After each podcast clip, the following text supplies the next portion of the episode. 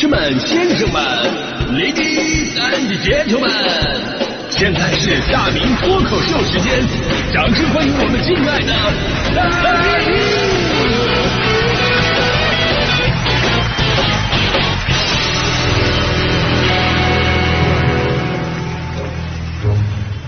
欢迎各位来到今天的大明脱口秀，我是大明啊。今天是国际宽容日，所以呢，我们来聊聊宽容啊。宽容真的是人类最好的品质，也是社会和谐最基础的要素。有句话说得好嘛，相由心生。就一个人呢，他不能决定自己的基本面貌，但是可以通过提升气质啊，修炼内在，让自己变得宽容。之后你会发现啊，连样貌都会发生一些改变。你比方说我啊，不骗各位啊。不骗各位，我以前我小的时候，我可以说我长得非常的一般啊，非常一般。但是我从十几岁开始，我开始学会让自己善待他人，用宽容的心面对世界，就这么坚持了快三十年。很明显，我的变化很大。呃，我现在已经变成了一个长得非常一般的中年人了。就是自从咱们节目开始视频直播之后吧，我整个人变得就特别的诚实。所以昨天我就冥思苦想啊，宽容这个话题，到底应该说点什么内容？哎，我突然想到了中国式宽容。哎，中国式宽容就是我们经常听到的。哎呀，来都来了，大过年的都是朋友，吃亏是福。他也算你的长辈，他还是个孩子。本来我打算写这个来着，但后来有各种莫名其妙的熟悉感，然后我就往前翻了一下我以前写过的脱口秀的手稿，我发现啊，这个话题在去年的今天说过了。所以接下来，请听去年今日脱口秀中国式宽容重播。我先告辞了。呃，国际宽容日，大家伙也能也宽容一下我，谢谢。别紧张，别紧张啊！以上这段话仅仅是我昨天的内心活动而已。咱不能干那种事儿，毕竟现在视频直播放重播的话，一眼就被看出来了。所以咱们这次说宽容啊，必须要变换角度。就去年的这个时候。我一直在吹捧自己是一个宽容的人，我竟然还恬不知耻的说，我看面相我就是标准的宽容啊，宽容就嗯容貌比较宽啊，而且呢还举了好多个例子，就比如呃包括我在富力城的时候啊，这个邻居开路虎停车开那个车门。把我的车门砸出五百多个坑，就我还不跟人计较那事儿啊！我总是说，哎呀，你看我多宽容，我脾气多好，我不跟他计较，我都不找他当面算账。但后来想一想，是，我是没找他当当面算账，但这事儿吧，我在节目里边起码吐槽了八回了吧？我就差直接把人家叫什么名字我都报出来了。我之所以还没报他叫什么名字，是因为我确实不知道啊。所以这么总结一下，我其实我已经把我知道所有关于他的信息、家庭地址、开什么车、停在哪，我全都跟你们说了。我心里边隐隐还想着，你们怎么就没有人给我报仇呢？哎呀，真的是我，我可真的是太宽容了我。所以昨天晚上我就认真的反省了我自己啊，我明白了，宽容应该是一种气度，拿得起放得下。就像我这种既拿不起又放不下，真要放下还不甘心。还得让所有人都知道啊！大明这人很宽容，是他自己主动放下。哎呦，真的是我，我真的活成了自己最讨厌的样子，虚伪而又做作。我怎么能这样呢？真的，我一想到这儿啊，我就狠狠的扇了扇扇子。你们以为我会扇自己耳光吗？不，耳光还是留给有需要的人吧。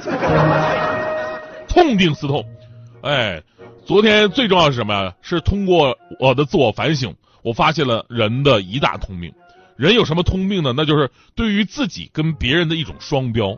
我们总是觉得，哎呀，我对你已经足够好了，但却总受感受不到你对我的爱，啊，不公平啊！每个人都是这样的。所以呢，我我回想到一路走来，我突然发现，原来并不是我对这个世界温柔以待，而是这个世界一直对我报以以歌呀。哎，如果说这辈子你从小到大，你一直敢跟他针锋相对的人，这个人是谁？你一直敢跟他针锋相对啊，寸步不让那种的。我跟你说，这个人绝对不是你的敌人，他也不会是你的领导，这个人一定是你的妈妈。只有跟自己的老娘犟嘴，那犟的才特别的爽。为什么？因为这个世界上一直看不惯你还干不掉你的人，只有一个人，那就是你的妈妈。别人看不惯你。第一时间就把你干掉了。我们真的是从胚胎的状态开始就被母亲包容着，一直包容到最后。所以这个世界上最包容你的人就是妈妈，而第二包容我的就是我的爸爸。爸爸之所以排第二，那是因为我爸如果看不惯我，他真的动手。但是父亲的严厉是充满爱的，他是有选择的严厉。我爸以前是当兵的，雷厉风行，战无不胜，是典型的部队风格。做人做事儿学习，就这方面对我的要求都特别的严格。小的时候有一次放学啊，跑出去没回家啊，他们就费了好大劲把我找到了。我爸当时找到我之后啊，这家把我打的，当时就打折了一根格尺，真的好严厉哦。但是直到有一次，真的是让我改变了我对我爸严厉的看法。我呢属于稍微有点点早恋的类型啊，我高三谈恋爱，呃，有一次呢，我跟我的初恋放学在公园里边，就是长春著名的情侣圣地牡丹园。为什么那是情侣圣地呢？因为那个公园不要钱。当时我跟我的初恋，我俩正挎着胳膊在那感受着风花雪月，而就在这个时候，我听到后边传来了一阵急促的脚步声音，而从这个脚步声体现出来的这个人的身高、体重、走路习惯都无比的熟悉。我还没回头，我就感到了一股强大的压迫感从身后袭来呀！只见一个特别熟悉的身影，跟我俩擦肩而过。没错，那个人就是我爸。对，如果你跟你们的初恋被父母碰上了，你们会怎么样？反正当时我的脑袋一片空白呀，我瞬间我就想出了一堆的说辞，就如果他问我干啥呢，哎，我就说我扶受伤的女同学回家。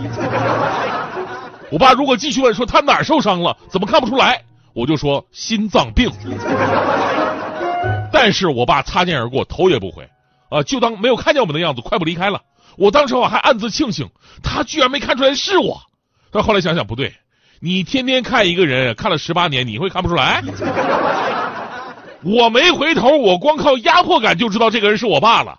所以我爸看我在前面走那个贱样，他能不知道是我吗？但是我爸我爸并没有当场指指责我，甚至在之后他都没跟我说过这事儿，也没有跟任何人提过，真的就好像没看见一样。为什么？因为学做人。做事儿要严厉，但是谈恋爱要给孩子们空间，这就是真正的宽容。真正的宽容不是对所有的不公平遭遇都包容，对所有的不合理的事都忍耐，而是有原则、有选择的做出决定，这才是境界。而反观我，却一直在以怨报德，一直在揭秘我爸的文凭，小学还是肄业。所以我们总是把自己最差的脾气和最糟糕的一面。都给了最亲近的人，却把最宽容的一面留给了中国股市。最好的榜样永远是自己的父母，我要向他们学习，不仅学会真正的宽容，还要能看到别人为你默默的做出的那些付出。就平时我在节目里经常调侃领导，现在想想，其实领导对我太宽容了。我说了他那么多坏话，他不仅没有跟我计较，而且让我也当上了领导，这就是以德报怨啊！从此我再也不说我们领导坏话了。但是，我就想问一个问题：为什么自从我当上领导之后，底下人总说我坏话？所以，领导，这是您的一个圈套吗？我还要感谢大迪，作为我的搭档，大迪任劳任怨。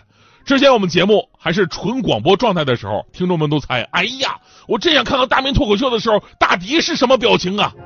直到我们视频开始直播的时候，才发现，哦，大明脱口秀的时候，大迪都出去上厕所了。但实际上，这是一种宽容。因为就我脱口秀那些段子，他弄死我八百次我都不带冤的。所以大迪出去，与其说是嫌弃我，不如说是对我的一种保护。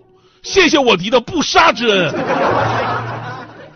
呃，大迪这时候刚回来啊，大哥那我们来现场采访一下啊，也出个声吧，出个声啊，采访一下我们宽宏大量的这个大迪同学。采访我啊？我刚才夸你了，我说你特别的宽容，特别懂事儿啊。那必须的。我问你哈，就如果有一天就我脱口秀的时候，然后段子里边说了你的坏话，被你当场给听着了，你怎么办？